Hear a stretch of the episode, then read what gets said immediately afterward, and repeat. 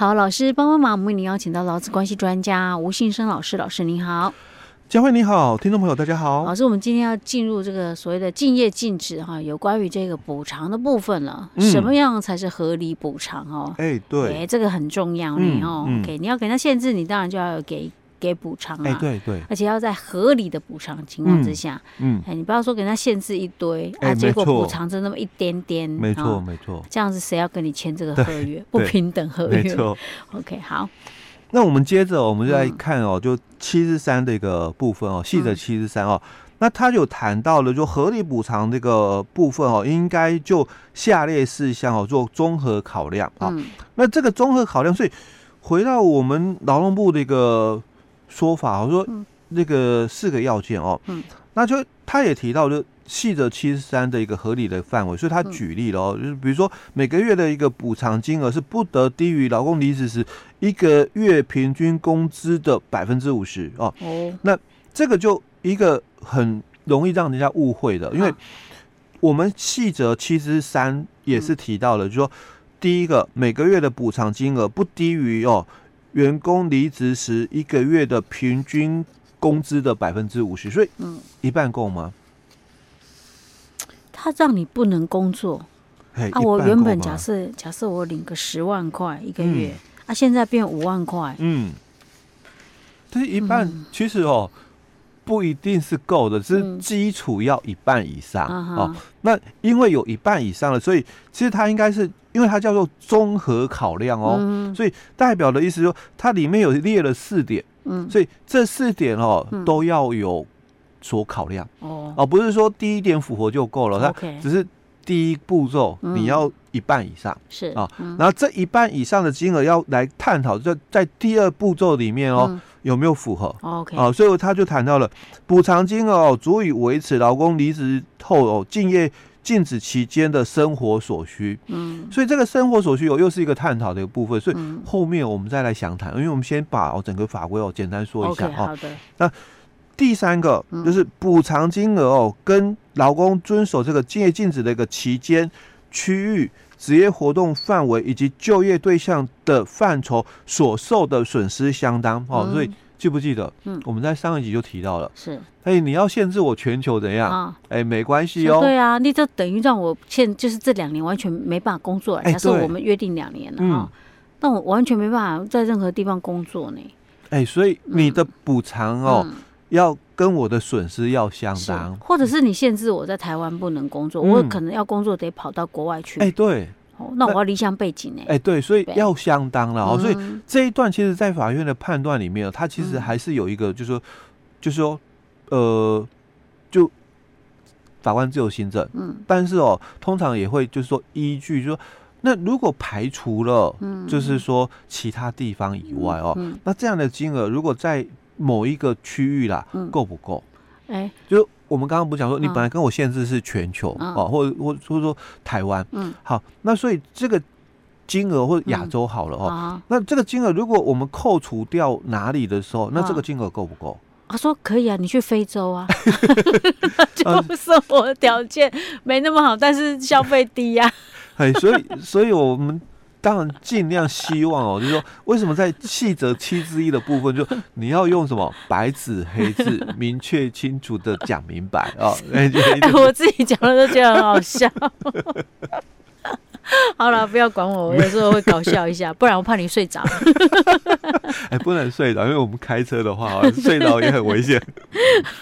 好，那再来哦，这第三点的部分哦，就第三款哦，他提到补偿金额跟劳工哦遵守这个。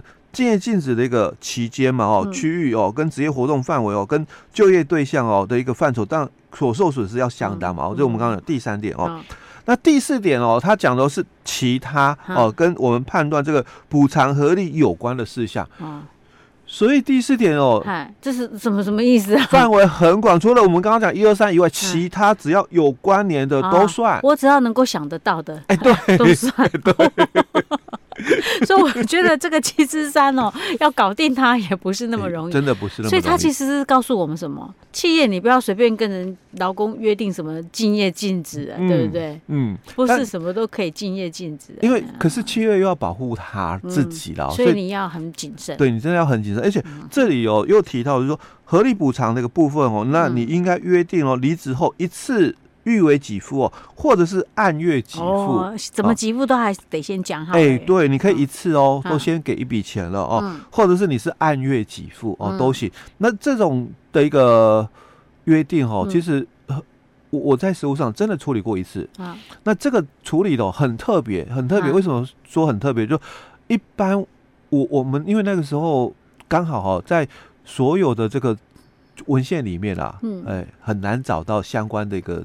讯息哦，就资讯，因为大多数啦哦约定嘛哦，就都都有一个期限比较多。嗯，那大部分也都是劳工哦违反比较多。是啊，那我们那个是刚好是雇主违反。那雇主为什么违反哦？因为这个劳工他本身哦，他也是年长，比较年长的哦，就是那所以他在差不多。呃，比如说啦啊，六十岁好了，嗯，那六十岁他退休了嘛，嗯、哦，那公司他因为他又是好像是类似厂长还是什么哦，所以很多技术在他手上哦，传统的一个行业，嗯，那船厂行业他是厂长，当然很多那个技术在他手上哦，啊、所以所以公司哦就跟他约定了一个竞业禁止，啊、好，那约定个这个不到半年多的一个时间哦，啊、这公司被收购了，哦，哎、欸，被收购了，啊、所以。我我已经不是老板哦，哎，老板换人了啊，所以这个老板就觉得说，那我应该可以不用再付钱了吧？因为我已经不是这个老板哦。那那这个老公当然他就可以不受这个约束嘛，对不对？可是我年纪也大了，在之前啊，哦，你跟我约定的时候，哎，人家很多公司想找我，嗯，啊，那现在一段时间之后嘛，哦，那可能我也没什么人愿意找我，因为可能我我。离开这个圈子蛮久哦，所以可能也没什么人愿意找我。嗯，好，那所以哦，嗯，他就来跟公司有求偿。哎，你当初跟我约定的这个竞业禁止的一个部分嘛，你跟我约两年时间呢？哎，对啊，你现在半年了，你就要反悔了。啊，你钱应该继续给我，你怎么拖了一段时间？因为就是有拖嘛，哦，所以可能一年后嘛，所以我讲一段时间，我离开这个圈子也久了哦，那所以。我我要再去找工作，我这把年纪也很难哦。当初我要离职的时候，哦，退休的时候，很多人找我。嗯。可是现在哦，因为一年的一个时间哦，早就人事已非，搞不好人家那些找我的公司哦，也都找到适合的人选嘛。是的。哎，所以我我也没办法哦，再去找工作。嗯。所以他就跟这个旧老板哦，嗯，就就公旧公司了哦，就提告了，就说那你们这个竞业禁止，因为公司呃。并购之后嘛，哦，他就觉得新公司应该负责嘛，因为毕竟公司的这个名称什么没有改 哦，那所以新公司要负责啊。可是新公司说，我当初不是我签的哦，是那个旧雇主签的哦，所以我们那时候看到这个案例，我说哇，去查了相关的一个，就是说。资文献资料啦，还真的很难找。是，哎，因为大多数我讲竞业禁止违反哦，都是劳工比较多。哎，那这种是比较个案。后来这个有判决了吗？没有，我们还是调解掉了。哦，调解掉了。哦，就是嗯，应该是双方可能搞不好各各各退一些了。对对对。OK，好。那嗯，这个就提到说，你可以按月给付啊。那一般大概也都会按月给付了。哎，不一定哦。啊，因为有一次性的吗？哎，我们之前在媒体也看过哦，就是很多的这个。比如说 CEO，嗯，啊，因为这那种是更高阶的 CEO 哦，嗯、那他有一个创天价，我记得好像几亿的吧，嗯、啊，然后结果那个人哦，哈。还是跳槽到大陆的一个公司公司某公司哦、嗯、去工作了，是，哎、啊，后来被被告，哎，应该都会有判，就是相关的一个诉讼的部分，哦 okay、对。啊，一次给付那一定很有钱的啦，因为他是 CEO，呃，那个是蛮全球性的一个很大的一个公司的。那因为他身身上哦，嗯，真的就是掌握非常大的一个资源。OK，哎，这么多的都这么有钱了，哎呦呀，真实在是。因为他已经拿了一笔哦很高的一个补偿金。很很多人其实他那时候追求的不是钱了啦，对不对？嗯，他追求是可能他需要在这一个位置上面继续的那种。权利哎，对，光环，对不对？就成就感的一个部分哦。那我记得那个案子哦，是在我们修法之前，嗯，而且它也不是我们台湾的啦，哦，但是它在国外的一个案例哦。那因为在国外，它本身就存在就三元说跟四元说的一个标准，是。哎，那我们台湾是因为九之一条的定定之后，我我们的标准就是四元说，哎，对，一定得给合理补偿。哎，对对对对对。OK，好。那我们老师，那我们先前有提到说那个生活所需的部分，这个不还要再补充吗？哎，对，嗯、那其实哦，嗯、应该讲哦，就我们先把整个轮廓哦，嗯、给我们的这个听众朋友了解以后，其实大致上哦，听起来就还是那个标准很含糊。嗯、为什么我讲很含糊啊？因为合理的范畴、合理的补偿，你到底指的是什么哦？嗯、那另外就是这个雇主的这个。正当利益。哦，那到底又是什么？因为毕竟哦，我我在一开始的时候我就提到了，我我是之前所学的哦，嗯。哦，就是我本来的这个基本的专业知识，嗯，还是说因为我来到这家公司任职之后，我才取得的特殊的一个知识，这这个很大的一个争议性，因为劳工的感觉嘛，嗯。啊，我我读了这么多年的书，嗯、对不对？那我在跟这家公司哦、呃、任职期间，当然我也贡献所学，可能在职场上也有提供我一些新的想法，嗯、对不对？那所以这个到底是我自己本身的。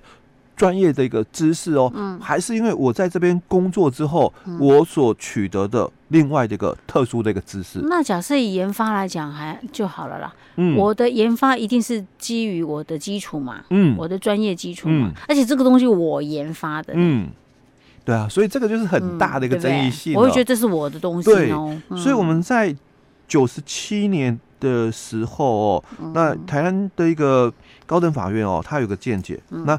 之后一百零二年的这个台湾这个高院哦，也有一样相同的一个见解哦，他也是把这一个部分做了一个理清的一个说明，就是说一般知识哦，那指的就是这个受雇人哦，那从小就在他的家庭、学校哦，或者是往后的一个工作中都可以获得一个知识或技能哦，那或者是再利用这样的一个知识或技能哦，那发展出来的一个技巧。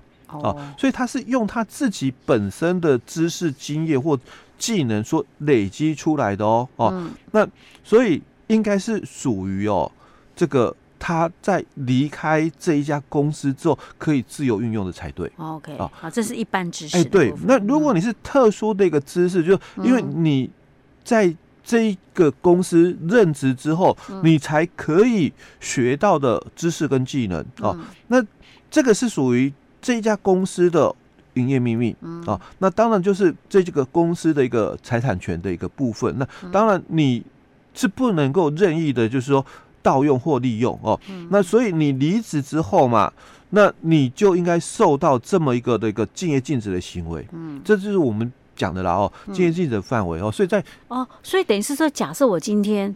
我如果到别家公司去，我是一般知识的部分，你也不能禁止我了，对不对？就是我们要约定，一定是特殊知识的范围才可以。对，我在你这边学到的，那因为我自己本身专业的部分，然后在你这这里工作之后，又有所谓的加成的效果嘛，因为久了一定会累积一些所谓的经验的部分嘛。嗯，那这个还是归属在哦一般知识的部分。OK，好的。对啊，这样子我觉得会稍微比较明确一点，欸、对，对不对？对，不然的话，原本有些东西真的是太真的会很模糊，嗯，太笼统了。对，对，OK，好，老师，我们今天讲到这儿喽。嗯。